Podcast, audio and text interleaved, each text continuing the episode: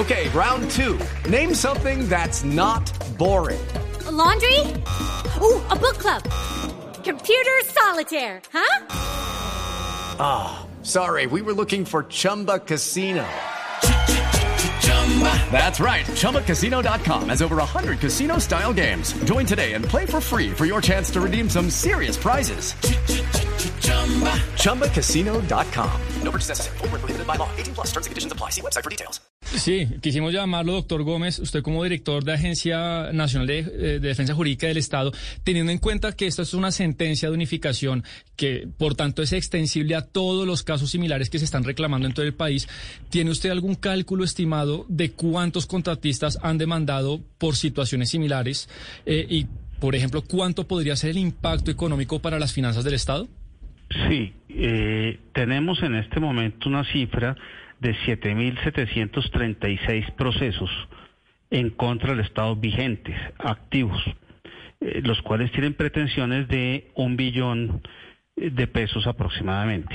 Aquí hay que ser muy precisos en cuál, cuántos de estos procesos se pueden ganar o se pueden perder. La tasa de éxito del Estado, es decir, los procesos que ganamos en este tipo específico de procesos, está en los dos últimos años cerca del 54%. 54, 53% y esperamos pues que mejore más. Es decir, esto significa que esos 7.700 procesos ganaríamos aproximadamente el 54% o más de los casos. Ya en el pasado de los, los procesos terminados han sido 9.300 procesos por también cerca de un poquitico más de un billón de pesos, de los cuales el Estado ha ganado un poco más de la mitad y ha perdido un poco menos de la mitad. Lo, ideal, es... lo ideal es que no perdamos casos y que no se den los casos de este tipo. Exacto, pero doctor Gómez, eso le quería preguntar. Usted nos está diciendo que esto le está costando al Estado, pues si están ganando la mitad de los casos, 500 mil millones de pesos más o menos. Usted se ha sentado, eh, no sé, con, con, no sé, qué rama del Estado pueda controlar eso, pero usted no se ha sentado a hablar cuánto le está costando a este Estado esta nómina paralela, porque lo que estamos viendo es que todos estos contratos de prestación de servicio al final sí terminan siendo casi que una nómina paralela que deberían estar regidos por un contrato laboral, pero que eso le va a costar mucho más al Estado. ¿Este costo de asumir a esas personas en contrato laboral es menor o mayor a lo que están pagando en las demandas? Depende de, de, los casos. Yo le puedo contar, por ejemplo, en el caso concreto de la agencia, yo encontré un volumen eh, de contratos de prestación de servicios que los pasamos a planta eh, y el costo fue para el Estado cero. Es decir, quedaron personas con contratos estables de término indefinido, desde luego, y el costo adicional para el Estado no, no se dio. Yo, eh, incluso desde la agencia, hemos producido lineamientos para todas las ramas del poder público, no solamente para el Ejecutivo, con relación a cómo evitar que se presenten situaciones de lo que se llama el contrato realidad. Y es que la ley colombiana prevé que el contrato de prestación de servicios sea para situaciones extraordinarias, ocasionales, especiales, no para que se conviertan en una reiteración del mismo contrato durante muchos años, salvo desde luego pregunto... excepciones muy grandes. Exacto, doctor. Entonces, eh, yo le pregunto a usted, ¿por qué esta mala práctica está tan en, eh, pues en tan pues está permeando todo todo el estado, porque es que uno conoce cada vez de más casos y casos y casos de personas pues que están en una estabilidad y que se supone que es el estado que es el garante de los derechos, eh, pues debería por lo menos ofrecerles un contrato estable a estas personas. ¿Por qué sigue existiendo esta mala práctica? Tiene distintos factores eh, que tienen que ver con el mismo tamaño del Estado. Yo he sido siempre partidario de disminuir el tamaño del, del, Estado al máximo, salvo cuando se requiere que el Estado funcione bien, no cuando, digamos, los cargos que popularmente se llaman corbatas, pues no tienen sentido. Eso es una responsabilidad de la gerencia pública. Cada gerente tiene que saber que no puede tener los contratos que realmente necesita o los cargos que realmente necesita por las funciones de cada una de las entidades.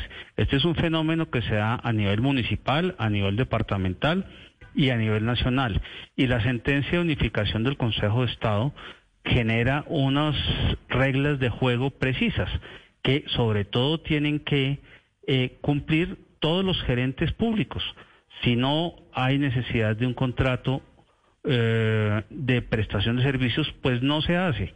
Los de prestación de servicios son para cosas especiales. Por ejemplo, para que los oyentes, eh, tal vez con un ejemplo puede ser más práctico. Si en la agencia aparece un caso muy complicado, donde necesitamos contratar a dos abogados para que contesten la demanda y busquen las pruebas, pues ese es un caso excepcional. Es distinto si lo tuviéramos para todos los casos con eh, horario, con eh, bajo, digamos, el régimen de los trabajadores sin que lo sean. Eso no es un tema que el Consejo de Estado, de Estado haya llamado la atención en esta sentencia, lo ha hecho en varios anteriores y a todos los, eh, a todo el sector público, no solamente por los derechos de los trabajadores, sino porque pues la ley de contratación es para eso, para seguir sus parámetros rigurosamente eh, y no convertir en costumbre una práctica que yo coincido no se debe dar porque no es una práctica sana. También hay que entender otro punto de vista. En algunos casos hay entidades que les caen circunstancias imprevistas que hacen que tengan que tener contratos de prestación de servicios. En otras palabras, lo malo no es el contrato de prestación de servicios, lo malo es el uso inadecuado de ese tipo de contratación. Director Gómez, eh, como para que eh, los oyentes puedan entender un poco mejor eh, la dimensión del problema, ¿cuál es el, número o promedio de veces que se renueva un contrato de servicios? Es decir, ¿se, suele renovar más o menos en promedio cuántas veces y, y, y, por qué? ¿Por qué es con tanta frecuencia? Porque el caso de la señora Manco, pues es, pues uno diría es bastante exagerado. Sí, esta estadística no la tiene la agencia a nosotros nos llegan ya los chicharrones, es decir, las demandas. Eh, este estudio lo debe tener seguramente función pública o eh, la entidad correspondiente, porque yo no sabría cuántas veces se renueva eh, en promedio y seguramente depende de cada entidad. Mm, pero lo lógico es que pues los contratos de prestación de servicios fueran para los temas específicos, puntuales y extraordinarios, como lo dice la misma sentencia, eh, eh, de manera temporal u ocasional sin ánimo de permanencia. El ánimo de permanencia es muy importante. No es un empleo, sino es un trabajo temporal eh, que hace un consultor, por ejemplo, que muchas veces eh, tiene un contrato de prestación de servicios para una consultoría específica, que no se puede volver permanente. Okay, round two. Name something that's not boring. laundry? Uh, a book club. Computer solitaire, huh? Ah, oh, sorry, we were looking for Chumba Casino. That's right. ChumbaCasino.com has over 100 casino style games. Join today and play for free for your chance to redeem some serious prizes. ChumbaCasino.com. No purchase necessary. Full prohibited by law. 18 plus terms and conditions apply. See website for details. Doctor Gómez, eh, las personas que se van a animar después de, del caso de esta señora de Medellín a, a, a demandar al Estado, eh, lo pueden hacer, entiendo, de una manera rápida ante el Consejo de Estado y como es una sentencia de unificación, pues entiendo se le daría la razón a más personas. ¿Usted no cree que el, monto de, éxito que nos dijo ahorita y el monto que nos dijo que ganaría el Estado eh, sería más amplio? Y cuéntenos también cómo sería la manera en poder mitigar las demandas que, que, que, se, que se perderían. Sí, la, agencia trabaja mucho en eso que acaba de mencionar que es muy importante, en mitigar los casos hacia el futuro. Eh, hace más de un año y medio ya estábamos enviándole a todas las entidades del orden nacional las, los lineamientos sobre este tipo de contratos, porque este no es un fenómeno nuevo ni es de este momento. Fíjese el caso de la señora de la Contraloría de Medellín, llevaba ya muchos años en esta materia. Y cada vez eh, las entidades públicas son más cuidadosas en este tipo de contratos y en eh, evitar que se renueven eh, indefinidamente porque se acaban constituyéndose en un contrato de tipo de tipo laboral como lo define el Consejo de Estado. Desde luego vamos a examinar los casos que vayan llegando porque es muy difícil generalizar eh, si una persona cumple o no con las condiciones para ganar la demanda. Fíjese que en, en las 7.700, eh, perdón, en los 9.000 casos que ya están terminados, que ya pasaron sin que haya variado mucho el criterio con esta sentencia, sino se unifica el término de la, de la no renovación, estamos, eh, hemos ganado más o menos el 51, eh, 52%.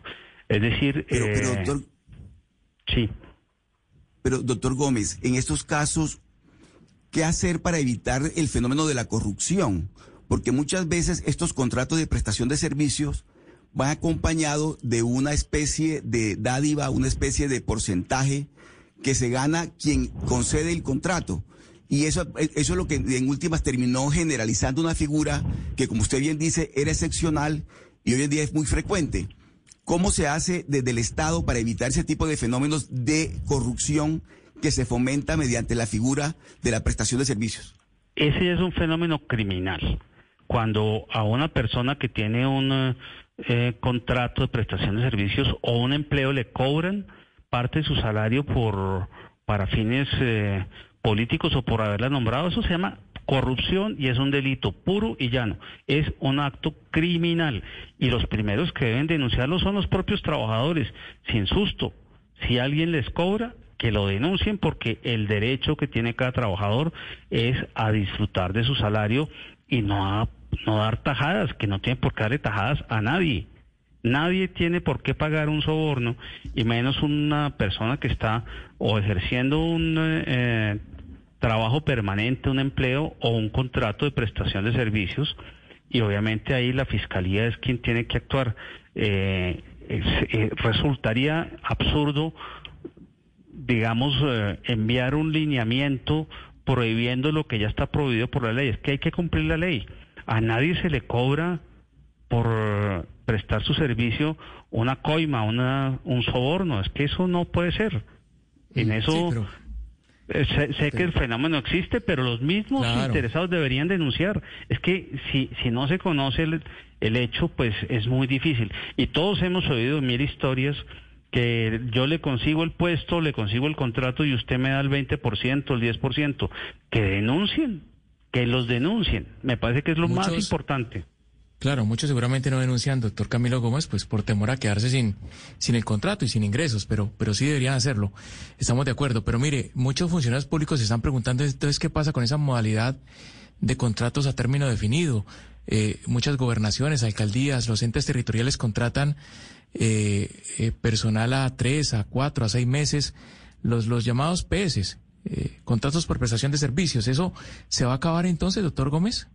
No, no, no, no, no se trata de acabar la prestación de servicios como una modalidad contractual porque está prevista en la ley y como tal no es ilegal ni es eh, contraproducente usarla, sino que hay que usarla bajo un criterio gerencial adecuado para lo que la, la propia ley dice, que son para asuntos excepcionales. Le voy a leer textualmente lo que dice la ley los contratos de prestación de servicios son los que celebran las entidades estatales para desarrollar actividades relacionadas con la administración y funcionamiento de la entidad. Estos contratos solo podrán celebrarse con personas naturales eh, cuando dichas actividades no pueden realizarse con el personal de planta o requieren un conocimiento especializado. Eso es lo que hay que aplicar eh, para que los eh, ordenadores del gasto cumplan adecuadamente. Es que eh, aquí, más que armar nuevas leyes y cambiar las leyes, si aplicáramos las que tenemos, estaríamos en un país muy distinto. Don Camilo Gómez, yo quisiera leerle y trasladarle algunos comentarios de mm, los oyentes que nos escriben al 301-764-4108, Ana Cristina. Varios oyentes comentando lo que estamos conversando con don Camilo Gómez. Sí, así es, Gonzalo. Primero le voy a leer algunos comentarios y luego una pregunta. El primer comentario lo hace Diego. Diego dice, hay nóminas tan extrañas como la de la Universidad Nacional. Ahí la contratación de personal docente ocasional es casi del 80%. Contratos de 16 semanas y renovación para cada semestre. Hay casos de más de 20 años de trabajo con esa modalidad. Yo llevo 15 años así. También Omaira nos dice, Omaira Castañeda, una persona que trabajó en una entidad del distrito 14 años como supernumerario y luego como provisional. Tuvo continuidad y cuando realizan el concurso de la Comisión Nacional del Servicio Civil, simplemente lo sacan, teniendo toda la experiencia en, el aire. Es injusto. Y Mayerly también nos dice, Mayerly nos dice, en mi caso, una empresa de Bogotá me contrató por una agencia y terminando mi licencia de maternidad me sacaron del trabajo. Estuve en el Ministerio de Trabajo y no se arregló nada, defensor del pueblo y nada, y ahora a la espera de un abogado, a, a la espera que un abogado haga valer los derechos de mi bebé y los míos. Ya mi hija tiene tres años y no he podido conseguir trabajo. Director, yo le quiero hacer una pregunta y esta pregunta la hace Eddie. Ella dice, por favor pregunten si esto aplica también para los contratos con privados, pues conozco varias empresas que hacen lo mismo con los empleados. Eh, si yo no, no quisiera meterme en los casos concretos que han mencionado porque eventualmente acaban siendo de conocimiento de la agencia y por lo tanto pues no, no puedo eh, opinar eh, al respecto. En el sector privado rigen unas reglas un poco más flexibles, pero desde luego también existe, uno en el sector privado tiene más libertad de contratación, pero al mismo tiempo tiene que tener en cuenta que la prestación de servicios no puede acabar siendo un contrato laboral simulado. Es decir, eh, no puede convertirse en los elementos que tiene un contrato laboral, como la subordinación, los horarios específicos, las circunstancias de el ejercicio del oficio con los elementos de la empresa y no con los propios, es decir, la jurisprudencia laboral en lo privado ha desarrollado también unos elementos muy concisos que pueden conllevar a que en una empresa privada un contrato de prestación de servicios sea entendido como un contrato laboral. Eso ha pasado y la jurisprudencia ha sido muy clara en esa materia. En el Estado lo que pasa es que hay una condición especial para que ese contrato se pueda realizar y es que no haya el personal disponible eh, o especializado para hacerlo tal como lo acabamos de leer en la ley 80 es una diferencia importante con el sector privado.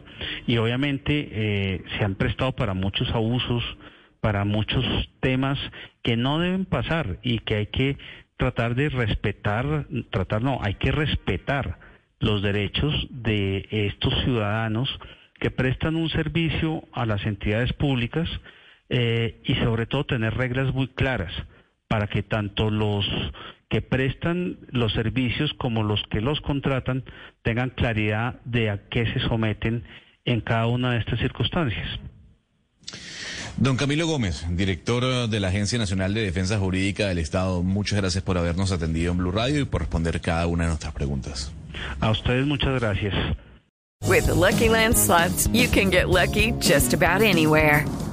This is your captain speaking. Uh, we've got clear runway and the weather's fine, but we're just going to circle up here a while and uh, get lucky. No, no, nothing like that. It's just these cash prizes add up quick. So I suggest you sit back, keep your tray table upright, and start getting lucky. Play for free at LuckyLandSlots.com. Are you feeling lucky? No purchase necessary. Void where prohibited by law. 18 plus terms and conditions apply. See website for details.